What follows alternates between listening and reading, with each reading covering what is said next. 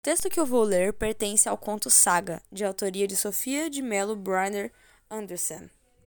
O Mar do Norte, verde cinzento, rodeava Vig, a ilha, e as espumas varriam os rochedos escuros. Havia nesse começo de tarde um vai-vem incessante de aves marítimas.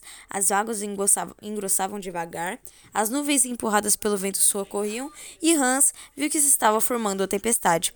Mas ele não temia a tempestade e, com os fatos inchados de vento, caminhou até o extremo do promontório.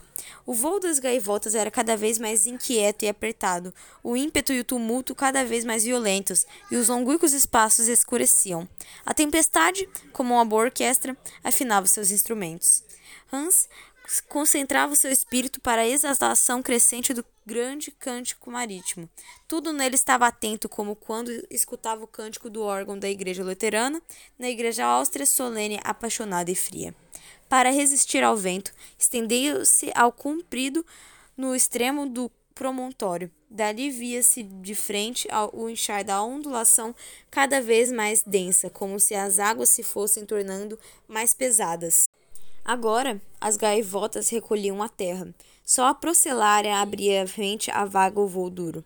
À direita, as longas ervas transparentes, dobradas pelo vento, estendiam no chão o caule fino. Nuvens sombrias enrolavam os aléis enorme e sobre uma, uma estranha luz, simultaneamente sombria e cintilante, os espaços se transfiguravam. De repente, começou a chover. A família de Hans morava no interior da ilha.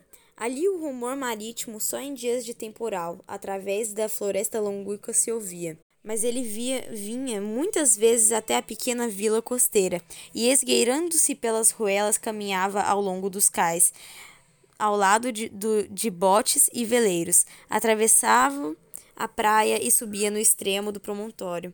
Ali, no respirar da vaga, ouvia o respirar indecifrado de sua própria paixão.